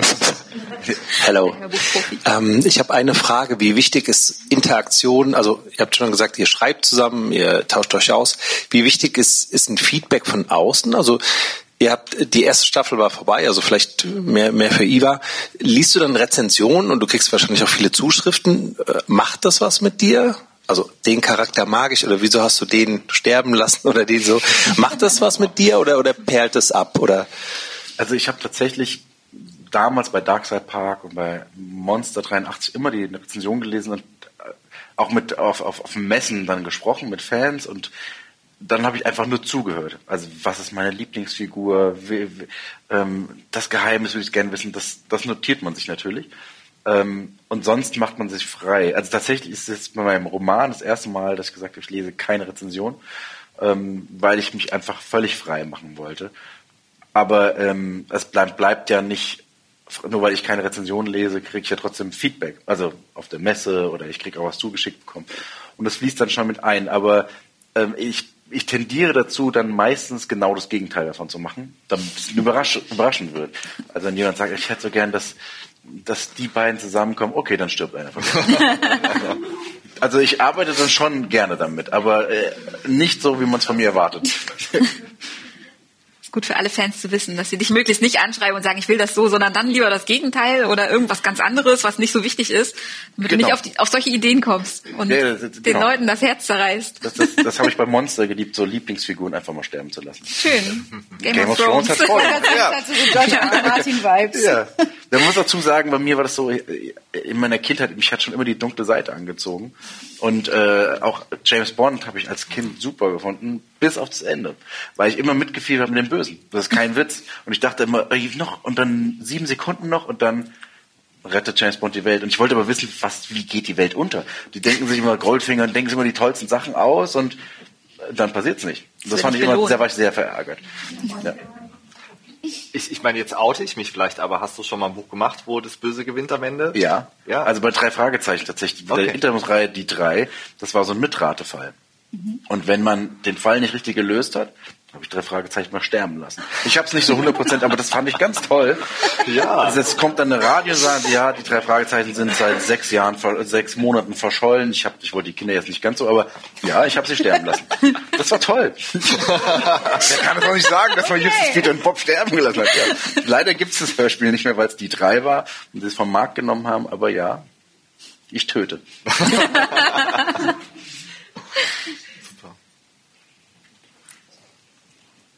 Hört man mich? Ja. Ähm, eine Frage zum äh, ja nochmal Entstehungsprozess im Kollektiv. Also wie oft muss man sich denn da auch von eigenen Ideen verabschieden, weil andere Personen dann doch irgendwie ähm, nochmal andere Auswege sich überlegt haben? Also wie oft muss man da äh, in solche Krisengespräche rein oder eben sich auch von seiner Idee komplett verabschieden? Also können wir ja beide, du als Headrunner als Showrunner. Also ich, bei mir ist so, ich lasse, ich sage jetzt, alles ist möglich, weil ich finde es auch gut, jeder Autorin, jeder Autor muss seine eigene Vision haben, solange es funktioniert. In dem System, was man erstellt hat. Aber dann ist eigentlich alles möglich. Ähm, dass dann alles zusammengreift, das ist ja wieder dann der nächste Job, das hat ja dann Melanie auch gemacht, dann ist viel Arbeit mit zu verknüpfen und zu gucken, funktioniert das, oder? Ja, aber erste Ideen, glaube ich, das geht sehr oft sehr schnell, dass die verworfen werden. Und auch gerade im Writers Room hatte ich auch das Gefühl, dass ähm, einige Autoren wirklich das Gefühl hatten, sie wissen schon, wie es weitergeht. Also sie haben eigentlich im Kopf schon genau, was passiert in Staffel 2, zumindest mit gewissen Charakteren. Und äh, das kann dann sehr schnell abgeschmettert werden. Da muss man auch echt ein, ein dickes Fell haben, glaube ich, gerade als Autor, weil es sind ja, man muss es ja so sehen, es sind ja wirklich sechs bis zehn Künstler. Und Künstler sind ja auch sehr eigen mit ihren, ich sag mal, Babys. Und gerade wenn es dann so an Staffel 2 geht und man hat in Staffel 1 einen tollen Charakter entworfen, dann heißt es, ja, aber mit dem machen wir jetzt nicht weiter. Und dann ist es, glaube ich, schon für einen Autor so ein Moment, wo man schlucken muss und sagen muss, okay, gut. Oder wir, wir lassen das so hinlaufen oder wir lassen den und den mal sterben. Ähm, da muss man dann durch. Oder auch man hat eine Idee, wie man es zum Ende hin entwickelt und ist sehr begeistert davon und dann kommt der erste mit, ja, das passt aber von der Logik so und so nicht. Ja, dann ist es wieder vorbei und ja, das ist dann gut, dass es äh, Leute gibt, die drauf gucken, aber es kann mit äh, glorreichen Ideen sehr schnell vorbei sein und da muss man sich dann auch ein bisschen durchsetzen, glaube ich. Und ja. Genau, aber es ist trotzdem so die, die Macht der Massen auch da. Ähm, das Schöne ist ja, wenn eine Idee niedergeschmettert wird, also das klingt jetzt härter eigentlich als es ist, So aber es fühlt, ist es aber es fühlt sich ja. für den jeweiligen so an. Ähm, es ist dann meistens ja auch die erste Idee, die man hat. Und es muss nicht immer gleich die beste sein. Es gibt aber auch Fälle, da ist die erste die tatsächlich auch die beste. Aber wenn, so, wenn eine Gruppe spürt, nee, das ist es noch nicht, oder das, das wird keinen Menschen jucken, dann ist es noch nicht so. Weil natürlich, wenn man selbst die Idee hat, dann hat man auch große Visionen. Aber das ist der Grund, warum ich das immer gerne laufen lasse und auch so viel Freiheiten wie Möglichkeit.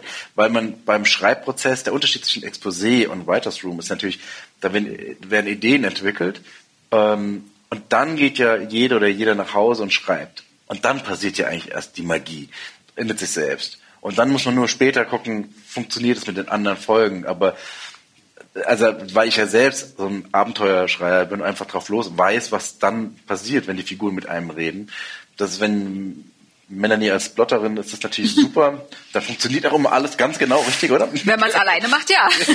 ja, okay. Wenn man mit mehreren Autoren arbeitet, dann nicht immer sofort, aber äh, ja, das kriegt man dann auf jeden Fall immer hin und es ist dann auch schön, dass es halt mehr Meinung gibt und es baut sich dann wirklich so auf. Es wird ähm, eine Story gebaut, dann wird noch mal was verworfen, dann funktioniert hier was wieder nicht und dann wird es schon im Writers Room so ein bisschen grob gestaltet. Aber ich hatte nach dem Writers Room schon das Gefühl, eigentlich hätte man noch viel mehr machen müssen, gerade weil es halt auch in meiner Arbeit so ist, dass ich für mich das eigentlich immer brauche und ähm, es hat sich später viel ergeben, so dass man dann auch mit den einzelnen Autoren noch mal im Austausch ist, die Autoren auch untereinander sagen, okay, Folge drei und Folge sechs haben viel miteinander zu tun, wir sprechen uns noch mal separat ab und ähm, da werden dann noch mal Kleinigkeiten geklärt. Dann stellt man fest, okay, oh, das nimmt jetzt aber Einfluss auf Folge 5 und das, was der da macht und kann. Und auch ich hatte das oft, dass ich bei Folgen dann noch mal den und den Autor angesprochen habe, gesagt habe, ich habe ne, noch ne, einen Nebencharakter entwickelt, können wir den nicht durchziehen? Und das ist tatsächlich auch passiert und äh, der wurde dann in mehreren Folgen aufgegriffen. Also das ist dann schon irgendwie schön, wenn man auch merkt, die anderen Autoren sind dann auch davon begeistert und äh, das hat sich gar nicht, also im Writers Room existierte das noch nicht und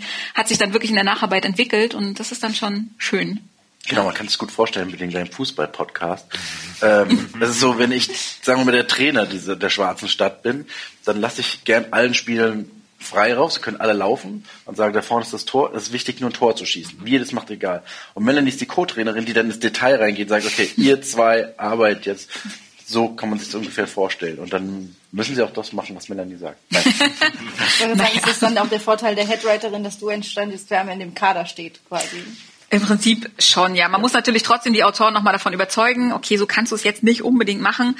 Und das ist natürlich, das war für mich auch wieder so ein bisschen empathische Arbeit zu sagen, okay, ich kann jetzt dem Autor, kann ich dem jetzt so sagen, das passt nicht und die Idee von dem anderen ist besser und mit der kollidierst du und lass uns doch die versuchen. Aber die waren tatsächlich alle sehr einsichtig auch und auch ganz offen dafür, dass man auch sagt, okay, es ist zwar meine Idee gewesen, aber ich glaube, das könnte auch anders funktionieren. Lass uns das probieren. Und das war wirklich äh, toll, dass alle auch wirklich gesagt haben, wir lassen uns darauf ein und wir sind da jetzt nicht so festgefahren. Und ähm, genau, und das war, das zeigt einfach, was ein tolles Team wir auch Ja. waren. Weil ich meine, Melanie kam neu ins Team Mhm. und hat dann gesagt, ich verknüpfe euch jetzt. Und dann, dass alle dann vertrauensvoll sagen, okay, ich vertraue Melanie auch. Und wenn du sagst, du tust das, dann, das ist natürlich auch was Besonderes, was nicht auch immer funktioniert. Also ich habe von vielen Writers Room gehört, wo es nicht funktioniert, weil es ist eine menschliche Sache. Es muss muss einfach funktionieren. Und da muss man das Lob an das komplette Team geben, alle, die sagen, ja, ich lasse mich fallen und ja, ich mache das. Und das habe ich bei dir ja auch gemacht, Melanie, Ja. weil ich gesagt habe, ich vertraue dir 100 Prozent, das ist dann in dem Fall dein Baby und ich rede da nicht rein. Und das finde ich das Wichtige, auch loslassen zu können, damit was entsteht, ja. Aber es gibt halt auch Regisseure, die genau alles zum Beispiel beim Vorsprechen oder sagen, so genau so muss das sein. So arbeite ich zum Beispiel nicht. Weil ich will auf jeden Fall, dass Pflanzen auch wachsen und nicht immer zurechtgestutzt werden. Ja. Schön. Oh, jetzt Wow, jetzt, jetzt. haben wir irgendwas gesagt, was äh, Ich glaube, du weißt genau du denn. Ähm, ihr habt ja darüber gesprochen, dass ihr schon aus der ersten Staffel Puzzleteile im Raum hattet und die dann zusammengefügt wurden. Also ich habe schon die zweite Staffel durchgehört und ich habe neue Puzzleteile gefunden. Und auch wenn in dem Klappentext zum Hörbuch ja drin steht, also zum Hörprojekt, zum Audio-Blockbuster-Projekt drin steht, dass es die finale Staffel ist, haben wir Chancen, dass es eine weitere Staffel geben könnte, weil es gibt noch so viel zu erzählen und ich glaube, ihr habt, also auch Melanie, du hast so viele neue Puzzleteile eingefügt. Es wäre sehr schade, wenn nicht. Haben wir, also wollt ihr unsere Hoffnung komplett zerstören oder besteht noch Chance? Ja, das wollen wir. ja, wir wollen.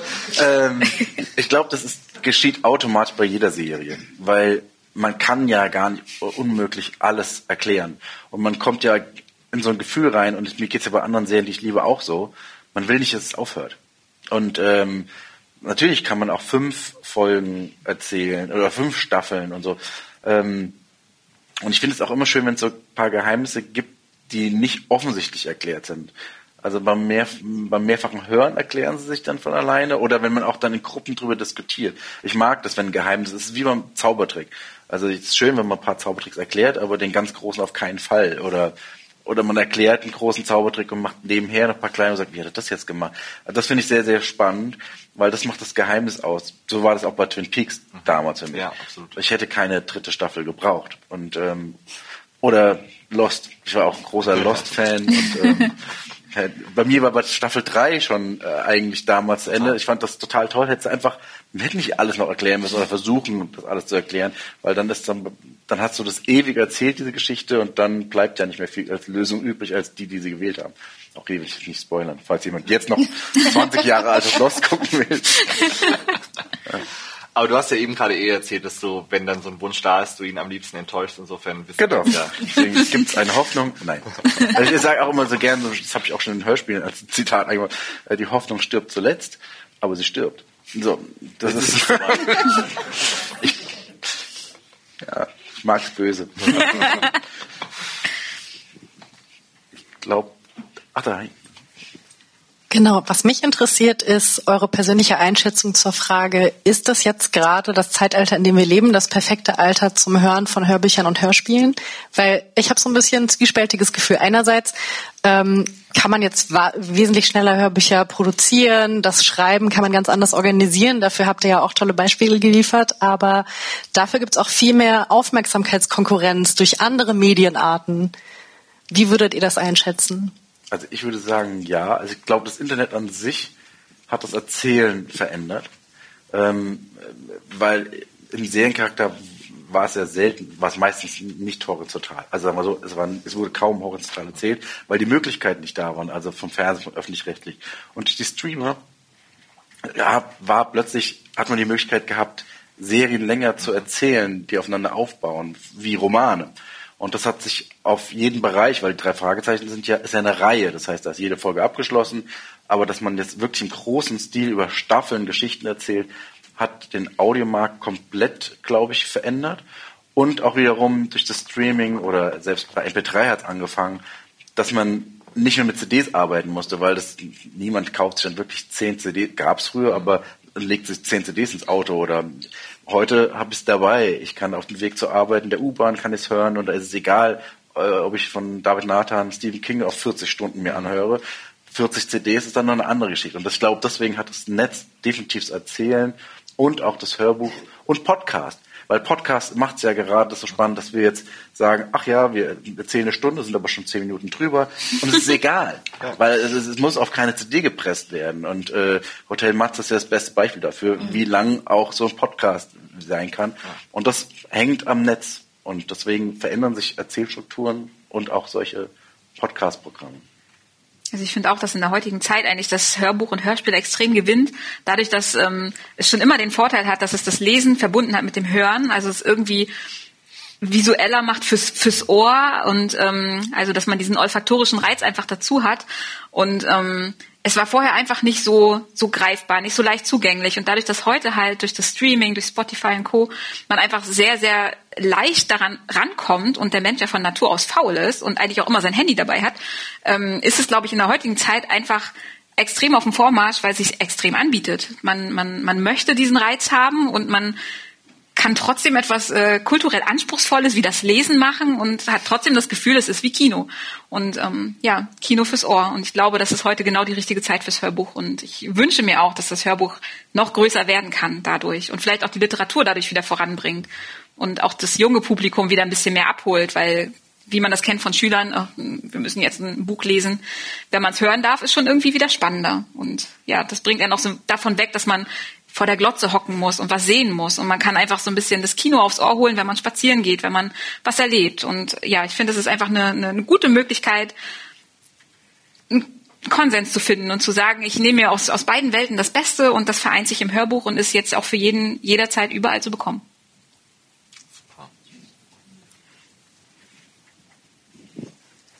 Wir hatten am Anfang, ich glaube, Benny hatte das mal gesagt, mit den Hintergrundgeräuschen, die dazukommen. Jetzt das Stichwort Kopfkino, das dazukommt. Ähm, neben den Stimmen, die natürlich ganz viel ausmachen und der Interpretation des Schauspielers und natürlich auch von dem, was ihr reingebt, ob es der äh, Schriftsteller, die Schriftstellerin ist. Ähm, wie seid ihr in diesen Hintergrund eingebunden? Also wo ihr sagt, okay, da kommt ein Hintergrundgeräusch, also das hätten wir gerne da, so haben wir unsere Vorstellungen. Macht ihr das? Und gibt's ja durchaus, häufig im Kinderbuch zum Beispiel, so beim Lesen wird es live mitgemacht. Oder sagt ihr, liest du mal und ich schaue da mal hinterher, was ich machen kann und ich drehe dann voll ab und ich habe da noch eine Aufzeichnung irgendwo und irgendwo bin ich mit dem Eishockeyschläger lang geratscht und genau das Geräusch 78, das brauche ich jetzt genau da, das ist genau das, was ich will. Oder stellst du dich dann, weil du Mord magst, gerne dahin und sagst, warte, ich zieh mir das Messer raus. Nee, ist mir nicht genug, hast noch mal ein bisschen mehr. Oder wie darf ich mir das vorstellen? Nee, der Punkt ist, dass ich das gar nicht mache, in dem Fall, sondern der Tommy Schneefuß als Produzent in seinem Tonstudio. Und du musst dir so vorstellen, also jetzt beim Hörspiel da kommen ja die ganzen Geräusche drin vor, dann wird erstmal geixt im Hörspiel, weil mittlerweile gar nicht mehr die Zeit ist, dass die Schauspieler wie bei drei Fragezeichen gemeinsam vom Mikrofon stehen. Das heißt, eine riesen Herausforderung, weil man nimmt alle Parts einzeln auf.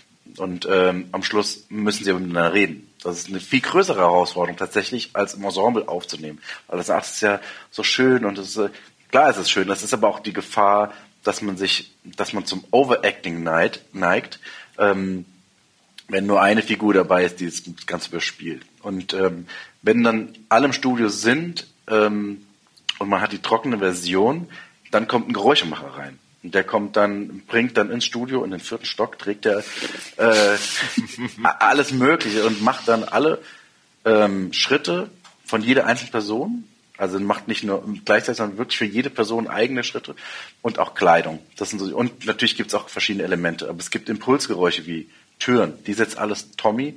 Der hat eine riesen Library und allein, äh, klar kann man sagen, es gibt 20 verschiedene Türen, aber da jede Tür auch anders klingt, gibt es auch ein anderes Gefühl. Und, ähm, und dann geht es vom Tommy dann in die Mischung und das Mastering zu, zu Henry Cordes. Der arbeitet das Ganze binaural auf. Das, was ihr ja gesagt habt, man setzt das Aufenthaltsgefühl mittendrin in so einem 3D-Sound. Das heißt mit, mit Dolby Atmos, ich weiß gar nicht genau, ich möchte jetzt nichts Falsches sagen. Auf jeden Fall bearbeitet das Ganze binaural, dass man das wirklich gefühlt im Raum zu sein. Und dann wiederum auch mit, mit Trevor die Musik komponiert. Das ist auch so eine besondere Arbeit, weil dann auf den Dialog extra die Musik komponiert wird. Er macht sozusagen einen Score, äh, den besprechen wir dann lege ich den grob unter die Szenen und dann gehen wir nochmal fein rüber und sagen, okay, welche Spur, wann kommt was rein. Und ähm, das ist eigentlich so eine sehr, sehr spannende ähm, Arbeit. Und ich habe deine Frage vergessen. War das deine Frage? die Antwort auf deine Frage? Oder? Ja, in Teilen. Auf jeden Fall. In Teilen. ich hatte mich dich jetzt irgendwie mehr so als Geräuschefetischist äh, vorgestellt. Also, Tatsächlich nicht. Nein, warte kurz. Nein, ich bin tatsächlich kein Geräuschefetischist. Ähm, ich, also wenn du es so sagst, ja, nee, ich bin tatsächlich, wenn du sagst, bin ich der Musik. Also der Musik ist für mich das Wichtigste. Ähm, und das, der Musikschnitt macht mir total viel Spaß. Also, dass natürlich alles sitzt und da bin ich froh, mit Profis zu arbeiten, die es so toll, äh, also auch machen und auch gerade die Geräusche machen, weil es so wichtig ist. Weil ob es ein Schritt aus der Dose oder aus, aus dem Archiv oder wirklich weil die Schritte machen ja den Charakter auch aus. Das heißt, ähm, wenn der Geräuschemacher sich sozusagen, Jörg Klinkenberg in dem Fall, der liest dann das Skript vorher durch und der weiß, wie ist die Figur, was muss ich mitbringen und dann, wie gesagt, alles im vierten Stock ohne Aufzug hochzutragen, das ist, ich glaube, zwei Stunden Arbeit und danach wieder runter. Ähm, aber die Musik, die ersetzt für mich das Bild beim Hörspiel komplett. Ähm, weil damit kann ich Emotionen komplett leiten. Also oder wenn sie an der spannenden Stelle einfach nicht mehr da ist und man im luftleeren Raum ist, das finde ich tatsächlich die schönste Arbeit. Also ja, wenn ich Fanatiker bin, dann im Musikbereich.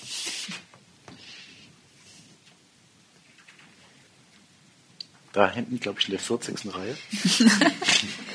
ähm, ihr habt eben schon mal darüber gesprochen, äh, wie wichtig das Team war und wie gut die Zusammenarbeit auch war. Ähm, aber dass es auch nicht immer funktioniert mit jedem Team. Also wie stellt man ein Team zusammen, das so gut äh, miteinander zusammenarbeitet und ja, wie funktioniert das? Das ist eine gute Frage. Ich, ich habe in meinem Leben lang schon immer alles aus dem Bauch heraus entschieden. Und da war ich bis heute, bin ich immer richtig gefahren. So war das auch mit Melanie. Das war einfach so ein Bauchgefühl und genau das gleiche Bauchgefühl, bist jetzt Headwriterin, weil du warst völlig äh, überrannt. Also, wie, was? Ich konnte es nicht erklären. Es war so ein Bauchgefühl. Und, ähm, und dann, es ist ja wie in verschiedenen Gruppen, in denen man zusammenkommt. Man, man, man merkt manchmal, ob die Chemie stimmt oder nicht. Und da hatten wir bis jetzt, hier ist leider kein Holz, äh, doch hier, toi, toi, toi, immer Glück. Ähm, es war aber auch schon mal anders. Also tatsächlich in, bei Darkside Park in, in der ersten Staffel, ähm, da war ein Autor dabei, der super geschrieben hat und das war auch toll, der schreibt auch weiterhin toll aber im Team hat es nicht funktioniert. Und das, dann fließt auch kein blödes, äh, blödes Blut, kein böses Blut. äh, blödes Blut ist auch schön, aber kein böses Blut. Und das ist ja toll, dass das professionell dann für uns dann auseinandergegangen ist. Ähm, da wo man einfach merkt, ja, es gibt Menschen, die sind mehr Teamplayer als andere. Und das ist, ist ja keine Wertung. Aber das ist das Wichtige, dass man sagt, es muss schon im Team zusammen funktionieren. Und ähm, was man dazu sagen muss, sind ja auch viele Autorinnen und Autoren bei uns, die ja schon lange geschrieben haben. Die sind ja dann auch Profis und wissen, das bringe ich jetzt auch zu Ende. Und, ähm, und dann entsteht ja, glaube ich, auch wieder Feuer. Aber das, dass man so ein, ich weiß nicht, wie du es empfunden hast, aber ich glaube, muss irgendwie stimmen. Ja, ich wollte gerade sagen, ich glaube, da kann man auch froh sein, dass man dann so einen guten Showrunner und Regisseur hat wie, wie dich, der auch einfach sehr empathisch ist und auch innerhalb der Gespräche der Autoren im, im Writers Room spüren kann, wer funktioniert gut. Also ich weiß noch, als wir das erste Telefonat geführt hatten und du das überhaupt erst aufgebracht hast mit der Schwarzen Stadt und dass ich da dabei sein kann, dass du gleich meintest, hier mit Annette, das, äh, mit der wirst du dich super verstehen. Und es ist genau das passiert. Annette und ich haben wirklich so viel zusammengearbeitet und Iva hat's gewusst. Und ich glaube, äh, die Leute, die er kennt, die kann er gut einschätzen und auch innerhalb der Art, wie geplottet wird, wen man vielleicht mal unterbricht, wo man vielleicht den anderen mal fragt und da hast du doch ein Gefühl für oder hast du nicht schon mal was in dem Bereich geschrieben. Ich glaube, da ist gut, wenn man jemanden hat, der den Hut auf hat wie Iva und der dann weiß, was funktioniert und sich aber auch gerne überraschen lässt von Sachen, die neu sind. Also wir kannten uns ja noch fast gar nicht ja. und trotzdem hatte Iva sofort so viel Vertrauen und meinte, hier Headwriting, das machst du, ist kein Problem. Und äh, er kannte von mir eine Kurzgeschichte und das war's.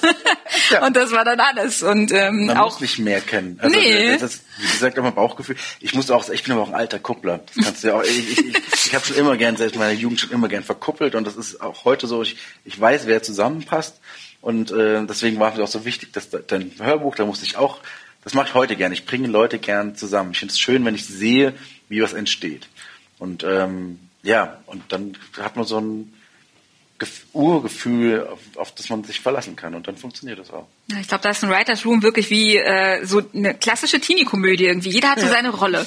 Der eine ist so der Vermittler und der eine ist der Sportler und die andere ist die Schüchterne und die wird nachher zur Prinzessin. Also im Prinzip ist es so. Sein. Ja, du bist die Prinzessin. Und ich glaube, Iva, Iva hat einfach ein gutes Gefühl dafür, wie stellt man so einen Cast zusammen und äh, wie kann das, wie, wie unterstützen sich die Energien. Und ich glaube, dafür hast du einfach, darum hast du es auch schon so oft so gut gemacht, weil du einfach ein gutes Empfinden dafür hast. Wer passt zusammen, was kann sich gut ergänzen, was bremst vielleicht auch irgendeinen Charakterzug von einem Autor, der vielleicht immer sehr nach vorne geht, was kann man dem an die Seite stellen, damit auch mal was anderes zum, zum Tragen kommt. Und ich glaube, das ist einfach gut, wenn man, wenn jeder so seine Rolle einnimmt und Iva so ein, die Hand drauf hat und sagt, okay, ich weiß, was da funktionieren kann, ich bringe euch mal mehr zusammen, redet ihr mal noch ein bisschen mehr miteinander danach? Und ja, das ist, glaube ich, so ein bisschen die Magie dahinter.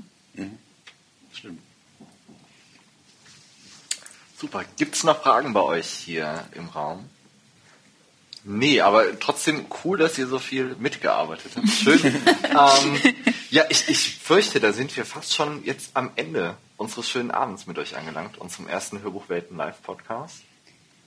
Also danke für eure tiefen Einblicke. Ich, also ich fand es mega faszinierend und richtig spannend und ich finde, das gibt auch noch mal so ein Gefühl, dass man wirklich merkt, wie viel hinter so einem Projekt steht. Das ist also für alle, die Hörbücher hören, ist es einfach anmachen und los geht's. Und ich glaube, ihr habt einfach ganz gut gezeigt, dass da noch so viel mehr hintersteckt. Und es lohnt sich immer, und das merken wir ja auch im Podcast, dass es sich immer lohnt, darüber zu sprechen und gerade in der Streaming-Flut an Hörbuch, äh, Hörbüchern einfach noch mal ein bisschen Wegweiser zu sein und die, die Nase drauf zu halten, was sich wirklich lohnt.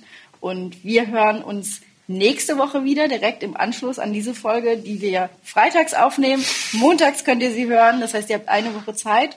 Dann geht's bei uns weiter und wir freuen uns natürlich, dass ihr unsere Geheimtipp-Playlist übernehmt und eure Hörbuchtipps da einpflegt. Das heißt, alle, die nochmal ganz genau wissen wollen, welche Hörbücher ihr empfohlen habt, müsst ihr auf Spotify und dieser in unserer Geheimtipps-Playlist von Hörbuchwelten, da findet ihr die Tipps. Ja, und bis dahin bleibt uns eigentlich nichts anderes, als alle anderen hier im Raum bitte auch aufzufordern, folgt uns, wo immer ihr uns findet, bei TikTok, bei Instagram, folgt uns bei Spotify, hört uns eure, unsere anderen Folgen an und gebt uns eure Hörbuchtipps vor allen Dingen weiter, damit wir euch äh, eure Tipps dann auch an unsere äh, HörerInnen weitergeben können. Und vielen, vielen Dank, dass ihr alle heute Abend da wart, dass ihr uns zugehört habt gerade aber vor allem, dass ihr beide euch unseren Fragen heute gestellt habt, nach so einem anstrengenden, nach einer anstrengenden Messewoche ja eigentlich. Und ja, es waren wirklich spannende Einblicke. Vielen, vielen Dank. Vielen Dank für die Einladung. Danke. Dankeschön.